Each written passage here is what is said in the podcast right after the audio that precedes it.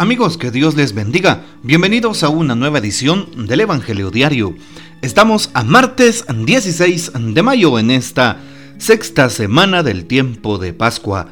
Aleluya, aleluya, Cristo ha resucitado.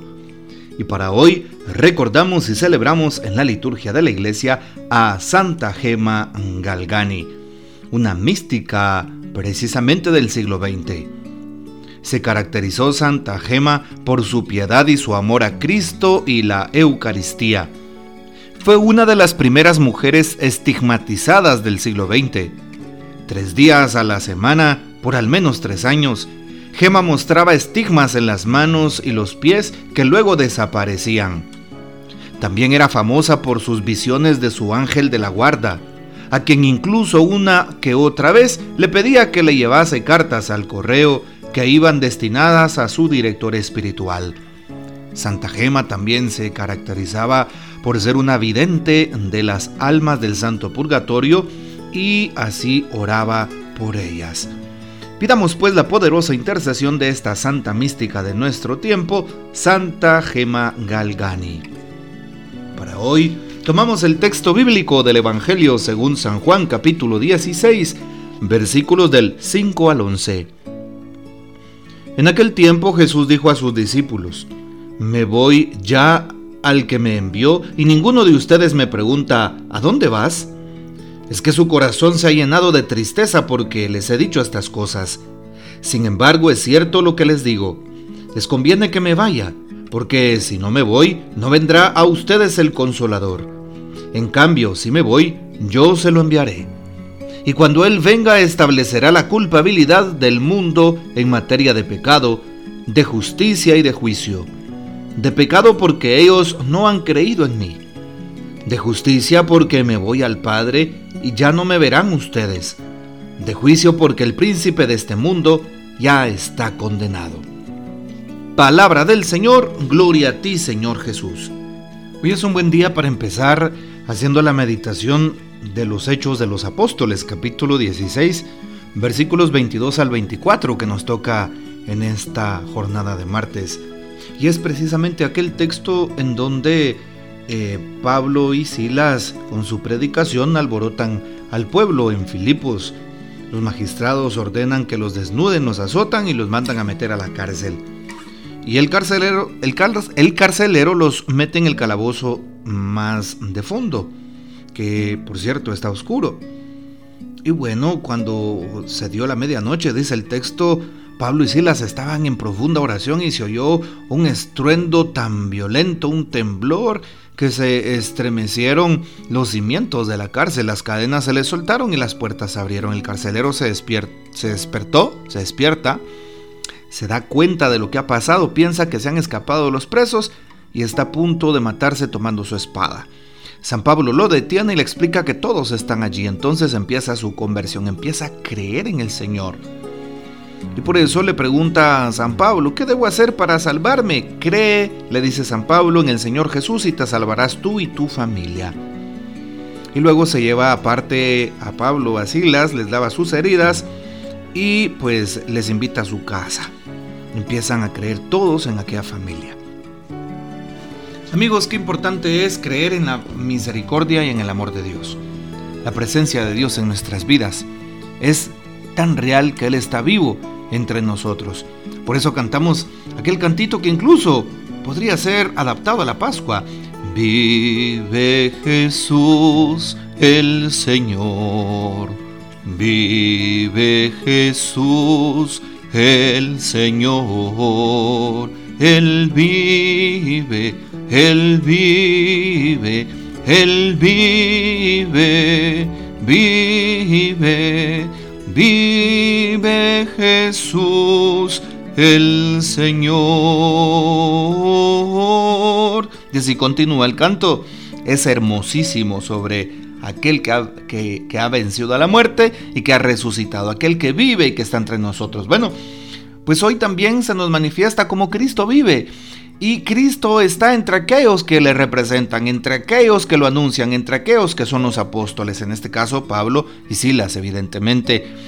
Y nos damos cuenta cómo el poder de Dios es tan grande que incluso eh, crea un, temblor tan fuerte, eh, rompe las cadenas y abre precisamente las puertas de la cárcel. La gracia de Dios.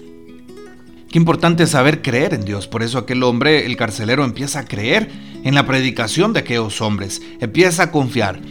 Muchas veces nosotros queremos esperar algo tan extraordinario como un temblor, como que todas las puertas se abran, como que eh, Dios me muestre a través de un milagro o de una ah, eh, señal tan eh, evidente, fuerte y sobrenatural para que yo pueda creer. Cuidado, porque no, no tenemos que seguir una fe de milagros. No, no tenemos que seguir a un Cristo de milagros. Más bien, con convicción y con fe, debemos de buscar a Dios, debemos de seguir al Señor, debemos de reconocer que Él está entre nosotros. Más bien sigamos a Cristo por convicción, por un encuentro vivo y personal con Él, por una relación íntima que tengamos entre su corazón y el mío. Importante entonces tratar de eh, buscar la misericordia de Dios, buscar el amor de Dios, el perdón de Dios, la salvación que viene de Dios. También vale la pena entonces hoy eh, reconocer y recordar lo que dice el Evangelio según San Juan 16. Me voy al que me envió y ninguno me pregunta dónde vas, dice Jesús. Y por eso hoy Jesús dice una frase muy interesante, su, interesante, ¿su corazón se ha llenado de tristeza acaso? Sí, Realmente el corazón de los apóstoles desde que se enteraron que Jesús iba a padecer, pues también empezaron ahí con sus inquietudes. Más cuando se dieron cuenta que el Cordero de Dios iba a ser llevado al matadero, al degüello, empezaron a sufrir. Muchos se fueron, lo dejaron solo, lo abandonaron, todos estaban tristes, melancólicos, con eh, cabizbajos y sin esperanza. Por eso Jesús les dice, conviene que me vaya, porque si me voy vendrá el consolador ¿Quién es el consolador? El Espíritu Santo. Estamos próximos a ir terminando el tiempo de Pascua, a iniciar precisamente pues ese em, espacio tan, tan, tan hermoso, ¿verdad? De eh, eh, la gracia de Dios en nuestras vidas. Ese espacio tan hermoso de la resurrección. Bueno, que hemos vivido durante esta cincuentena pascual, pero ese espacio en donde vendrá el Espíritu Santo, a eso me refiero importante es pedirle al Espíritu que esté con nosotros, que nos dé fuerza, que nos ayude a buscar la justicia, así como se oye. Que seamos justos, sí, que seamos justos, eh, que no cometamos pecado y que pues tampoco emitamos ningún tipo de juicio. Le pedimos al Señor que Él sea nuestra fortaleza y que nos ayude a cumplir con la misión que se nos ha encomendado, especialmente el Espíritu Santo nos siga iluminando para ser testigos de su amor en el mundo, testigos de la fe y claro que vivamos con auténtica felicidad. De esa manera, si vivimos con auténtica fe, con auténtico amor, con auténtica eh, felicidad, sin duda alguna vamos a contagiar a los jóvenes de nuestra propia vocación. Vamos a animar a los jóvenes para que ellos puedan tomar la iniciativa también de contraer pues aquel compromiso con Dios específico que él mismo pone en sus corazones. Escuchamos las palabras del Papa para este día y dice el Papa, la acción del Espíritu. El Evangelio de hoy nos presenta la acción del Espíritu en dos niveles, la acción del Espíritu con los creyentes y la acción del Espíritu con el mundo.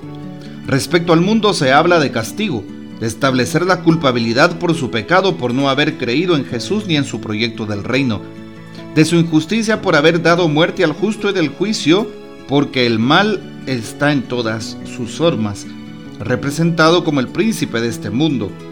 Recubrirá su condena, es más, ya ha sido condenado con la muerte redentora, de Cristo. Y en cuanto a la acción de Dios con los creyentes, Jesús insiste en el consuelo que recibirán por la tristeza de su partida. Nosotros hoy debemos preguntarnos si somos del mundo y propiciarnos eh, y, propiciamos con nuestras acciones la injusticia, la falta de fe o el poder del mal. En alguna forma, o si somos de los que anhelamos la presencia de Cristo en medio de nosotros y la actualizamos a través de la participación en los sacramentos.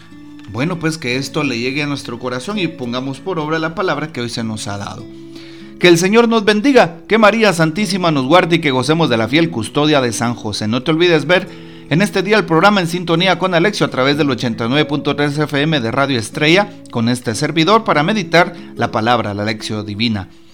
Y de esa manera también abrir el corazón a Dios. Y la bendición de Dios Todopoderoso, Padre, Hijo y Espíritu Santo descienda sobre ustedes y permanezca para siempre. Amén. Comparte este audio y hasta mañana.